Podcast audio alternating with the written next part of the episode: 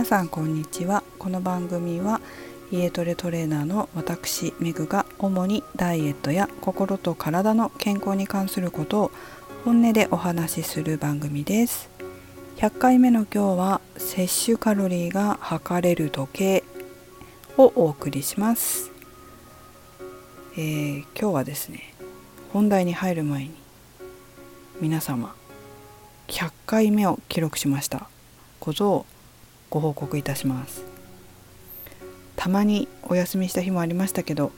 ほぼ毎日収録して放送できたなと思います。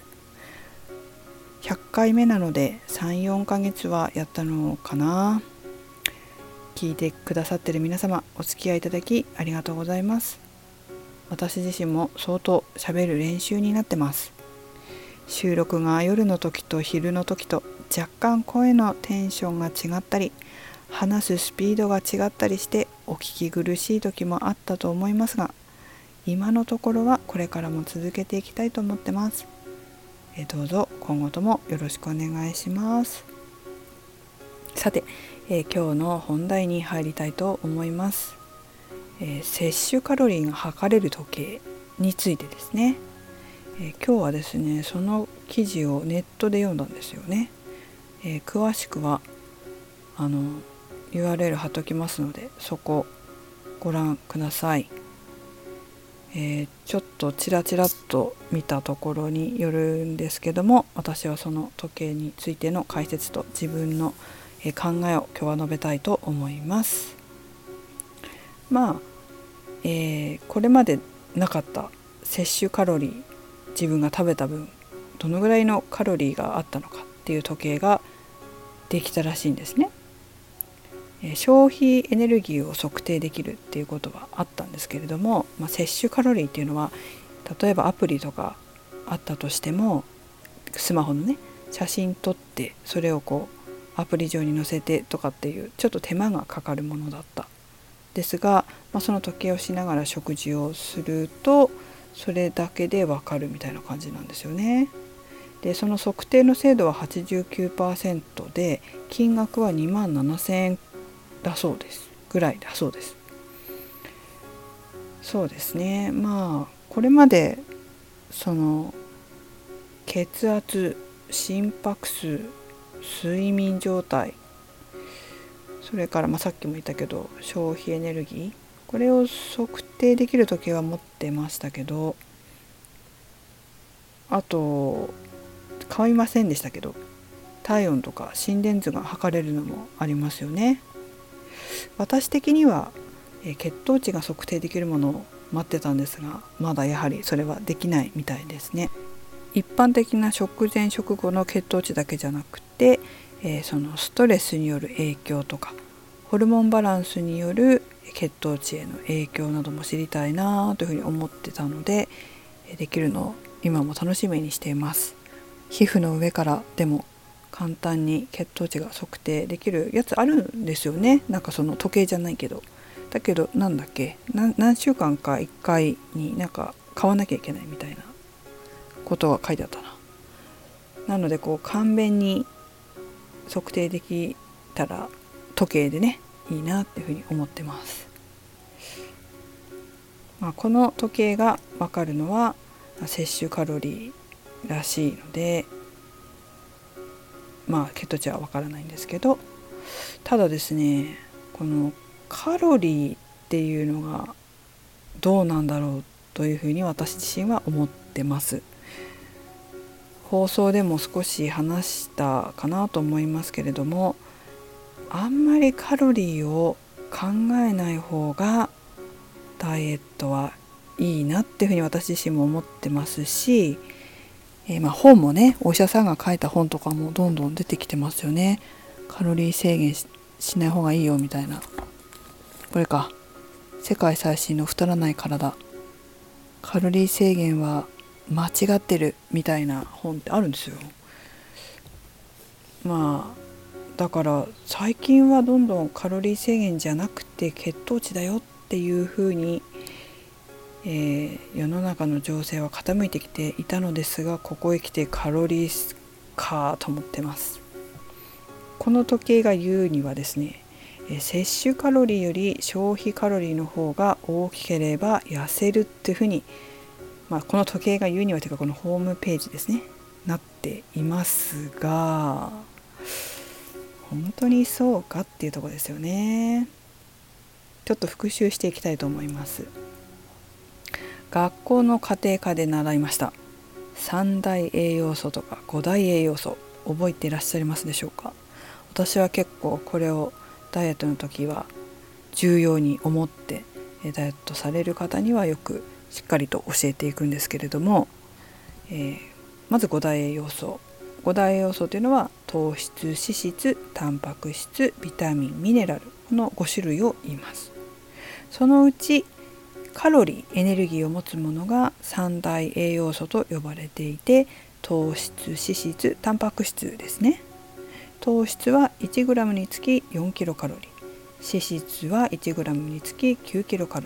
タンパク質は 1g につき 4kcal 持ってます。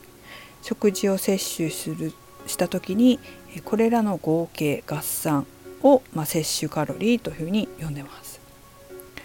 ただ、まあ、カロリーといってもこの中には筋肉とか内臓とか皮膚などの細胞や骨歯髪の毛爪などを作るためのタンパク質それから細胞とかホルモンを作るための脂質も入ってるわけですよね。私はこれらは削ってはいけないと思ってます。もちろんダイエットについてはまだまだ未知なことがあって断言はできませんよ。研究だってたくさん世の中でされてますし私が知らないこともたくさんあります。だけどダイエット指導の経験から見ると太る一番の原因は甘いものや炭水化物から摂取される糖質。これらの摂りすぎ。それから栄養バランスの悪い食事。摂取する時間。摂取するタイミングが悪い。そしてお酒そのつまみなどがほとんどのケースです。これらを整えることなくタンパク質や脂質を必要以上に削ってはいけないと思ってます。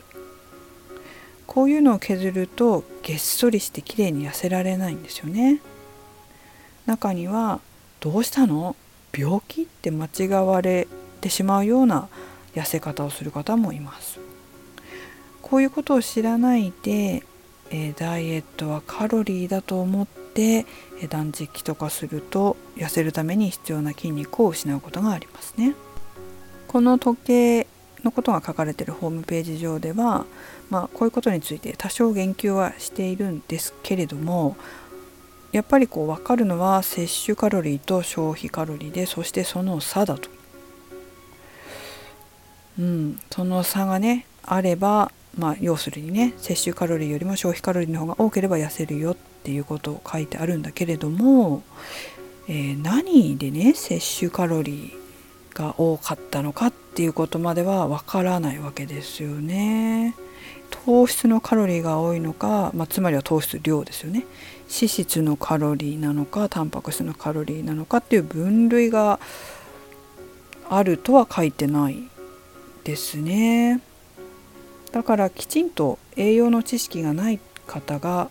カロリー制限をするためだけにこの時を使うのはちょっと心配だなと思ってます。あの未だにね脂質を怖がる人がいますよね。だけど脂質って別に怖くないんですよね。あの酸化した油とかあんまり良くないと思いますけれどもその脂肪によっては、まあ、脂肪というか摂取する脂質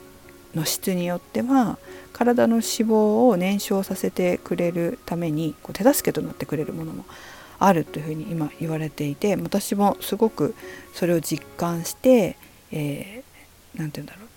自分でも毎朝食べてるんですよ。脂肪をね。脂肪っていうかその油を、まあ、ドレッシング代わりにそういった油をかけてサラダとかにかけて食べてるんですけれどもすごくこういいなというふうに思ってます。だから逆に脂質をいかに味方につけるのかっていうことが私は大事だなというふうに思ってますよ。そしてそれをそれっていうかその脂質を制限する前に余計な甘いものをやめてバランスが良くて筋肉を保てる食事を適切な時間に摂取するということを先に考えた方がいいと思いますむしろですね糖質でさえまあ炭水化物かな。食事の炭水化物の量を見るのはその後でも本当はいいと思います。と本当に健康的に痩せたいんだったら私は最初はカロリーで食事制限しない方がいいと思います、まあ、今までもそうやって指導してきたんですけれどもカロリー制限カロリーを計算して食事のコントロールした時もあったんですけどそういう方って実はあんまりうまくいかなかったんですよねだからちょっとすぐやめちゃったんですよで逆に今言ったみたいにして、えー、カロリーで食事管理しないようにして、まあ、バランス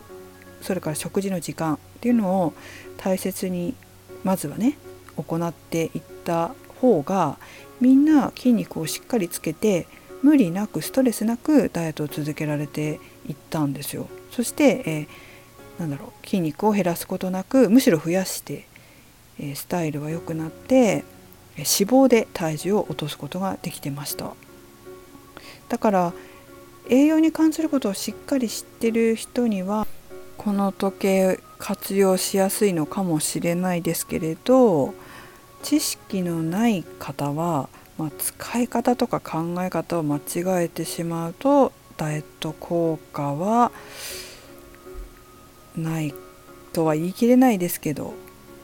どうなのかなっていう懐疑的なところはありますね。といってもまあねまだ使ってないし見てもいないので何とも言えませんけどわ、うん、からないですね。でこれを使って、えー、どのように皆さん効果を出されるのかもねわからないしただ私はこれは買わないな 摂取カロリーでダイエット成功させた試しがない。自分だけじゃなくね。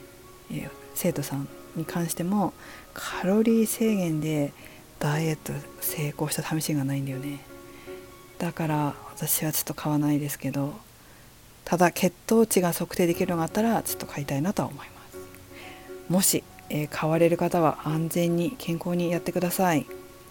まあ摂取カロリーと、えー、消費カロリー以外にも水分バランスとかストレスレベルとかもね分かるみたいですね。ただあの心拍数は分かるみたいですけど血圧は測定できないみたいです、え管理栄養士さんとかダイエットの専門家の方と相談しながら使うことがおすすめかなとは思います。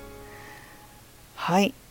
100回目記念すべき今日はこのような時計のお話をしてみました、え最後までお聴きいただきありがとうございましたこれからもよろしくお願いしますめぐでした。